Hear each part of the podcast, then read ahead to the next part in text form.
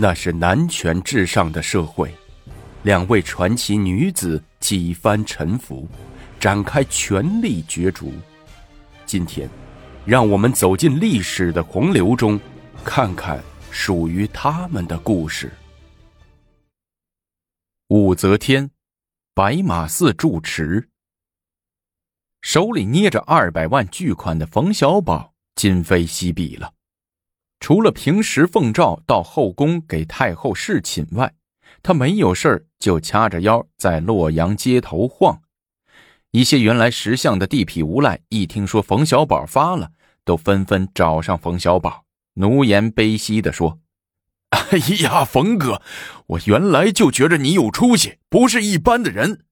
原先你耍把戏卖艺时，在场子中间一亮相，那姿势，乖乖。”好的没办法，好了，太优美了。哎，宝哥，我以后就跟着你干定了啊！你让我干啥我就干啥。冯小宝哈哈大笑，手掐着腰站在台阶上，对这些二混们说：“从今以后，你们就都是我的人了。老子如今有钱有势了，也正想招一些随从，装装门面，扩大声势。跟着老子也亏不了你们。”经过工匠们连天加夜的施工，五个月之后，一座规模庞大的新白马寺建成了。其珠栏玉户、雕梁画柱，自不待言。冯小宝还专门根据自己的意愿，在佛殿的旁边设立一个聚会厅，供他和手下开会和宴饮，还美其名曰讲经堂。皇宫大内的长生殿里。在武则天宽大的床上，一阵狂风暴雨之后，冯小宝龟缩在武则天的大腿边，疲倦的像一只乖乖虎。武则天用手梳理着他茂密的头发，说道：“小宝，白马寺是专门为你安排的立身之地，当了寺庙住持，自然要剃发为僧。明天。”让法明寺的狄凡大师去白马寺为你住持剃度。另外呀，再教你一些管理寺庙的经验。太后娘娘，我剃了光头，你还喜欢我不？冯小宝摸着脑袋问。武则天笑着拍打了一下冯小宝，说：“你这个名字小宝有些俗，难登大雅之堂。我为你改个名字。”叫怀义吧，既像人名又像法号。行啊，我以后就叫冯怀义了。你还不能姓冯，出身微贱的人混得再好，也会让人瞧不起。还是让你姓薛吧，与驸马薛少合姓。我命他执义父之礼对待你。你，你让薛少驸马喊我义父？薛少大门大户的，能愿意吗？冯小宝不敢相信的说：“我是万圣之尊，出言约旨，谁敢不尊呢？”武则天说：“太后，你这么厉害，怎么整天让我扮什么金将、玉将，偷偷摸摸的进宫啊？直接让我进宫侍寝不就得了吗？”我身为太后，对臣下的舆论还是有所顾忌的。因而安排你秘密进宫，不过现在好了，你已经是白马寺的大住持了，可以以讲经的名义随时奉诏入宫伴驾。太后，我看你后院的御马不错，我去弄几匹骑骑吧。行啊。武则天抚着心爱的金銮说：“你可以随便挑，我正要赐你几匹御马呢。”已改名叫薛怀义的冯小宝一听，从床上跃下来，急着就要去御马厩挑御马。武则天也不生气，似乎更喜欢他这种急不可待、任性而为的孩子脾气，忙拽床头的响铃，唤上官婉儿进来，吩咐他安排几个宦官跟着这个薛怀义。神都洛阳的南下河市场上，往来市庶熙熙攘攘。路两边都摆着一串子地摊有卖成盆的旱金莲和四季海棠等珍花异草的花匠，有卖虎皮鹦鹉等各种鸟的鸟人，有卖大大小小、黑黑白白各种狗类的玩主。老百姓们走的走，停的停，买的买，卖的卖，一幅和谐的画面。不料，在这时，从油坊街那边传来人们的惊呼声。循声望去，只见一个大和尚骑着一匹高头大马，横冲直撞而来，身前身后簇拥着几十个狐假虎威、大呼小叫的无赖，如似羊群里冲进来一头大尾巴驴。市场中的人群和摊子都被冲得乱七八糟。呃，快闪开！呃，薛和尚来了！摊主们惊呼着，急急火火地把自己的摊子往后边撤。比见了飞骑兵们还害怕。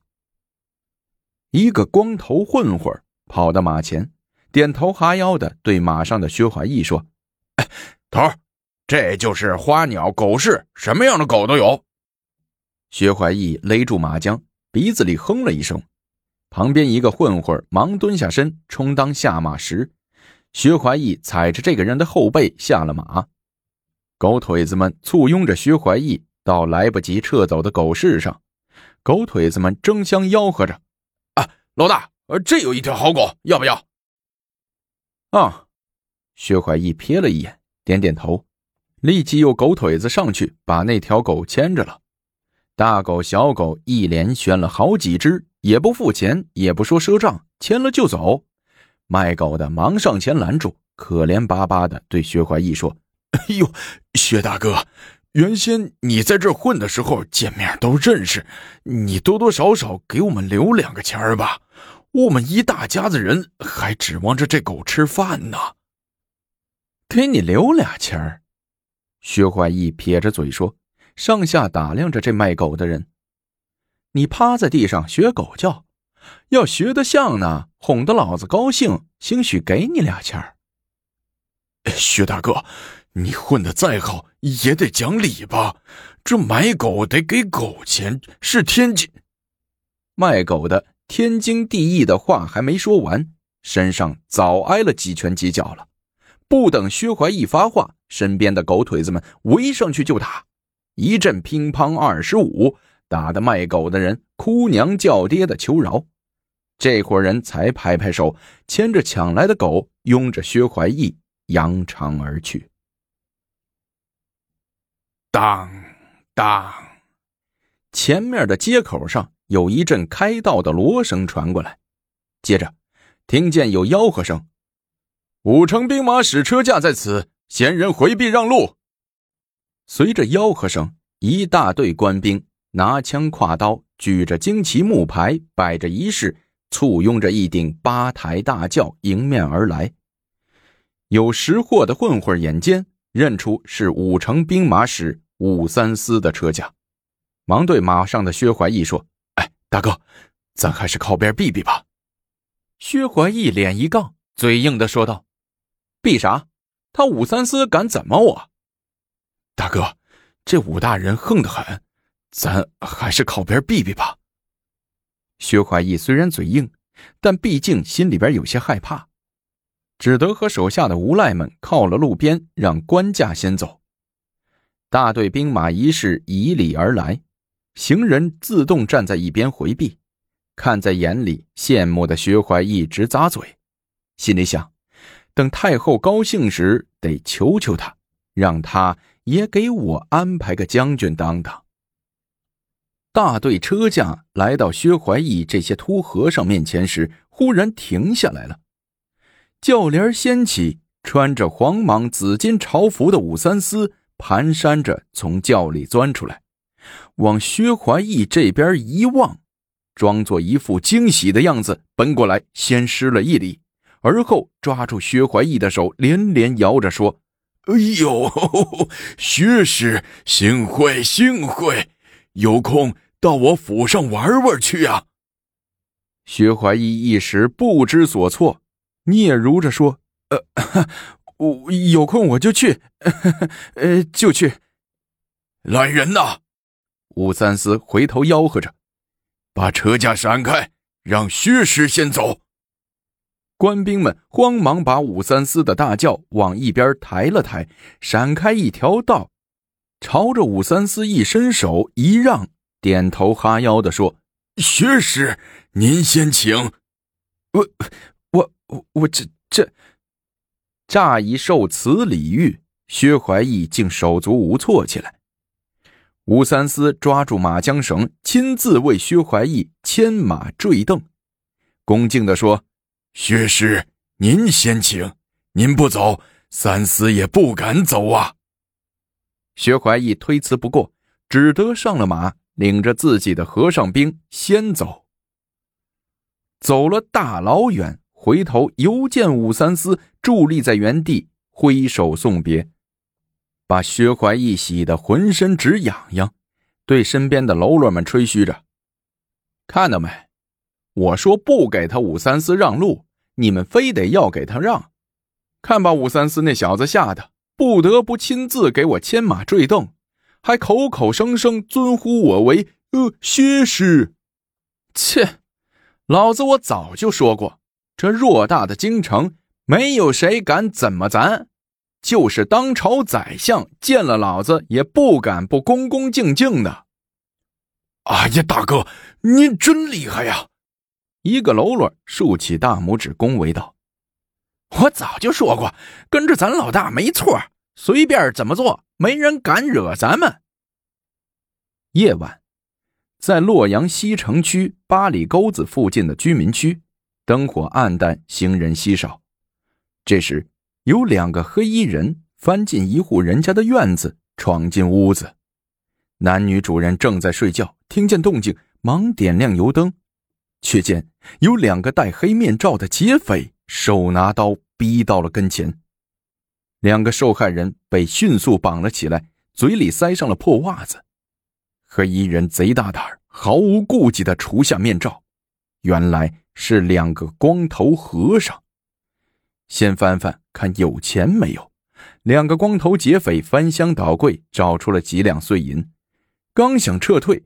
又见绑在床边的女的敞怀露乳，遂淫心大起，扑了过去。其中一个劫匪边作腾边说：“哎，怕什么？出了事儿有大哥顶着呢。”类似以上的这种入室抢劫的事儿，不到一个月的时间里，洛阳城内发生了十几起。一天上午，金无畏在街头巡逻时，当场抓到一个大白天抢人钱搭的和尚。这和尚被逮着了，还满不在乎，对金无畏说：“哎，你认识小爷吗？告诉了，吓你们尿一裤子。小爷是白马寺薛大爷的手下，怎么抓的我，怎么把我放了。”两个金无畏的捕快一听这秃瓢是白马寺的人，面面相觑。这白马寺的人这一盘子犯了许多案子，最后都是不了了之。没奈何，还是把这小子放了吧。多一事不如少一事一个金无畏的捕快拿出一张纸说：“师傅，放了你行，不过你也得照顾照顾俺这些当差的。你在这上头签个字，画个押，俺回去也好交差呀。”哼，不就是留个记号吗？小菜一碟，毫不在乎的在纸上签字画押，而后扬长而去。神都洛阳治安状况持续恶化，引起了官府的注意。在御史台的过问下，大理寺、金吾卫等接连召开了几次会议，讨论对策。面对薛怀义通天的本领、炙手可热的势力，官员们都干瞪眼，唉声叹气，一筹莫展，谁也不敢出这个头去碰这个硬。望着这些平日里耀武扬威。却连一帮泼皮和和尚都治不了的官员，参加会议的右台御史冯思绪坐不住了，他自告奋勇，表示由自己亲自挂帅，惩治这帮无法无天的流氓和尚。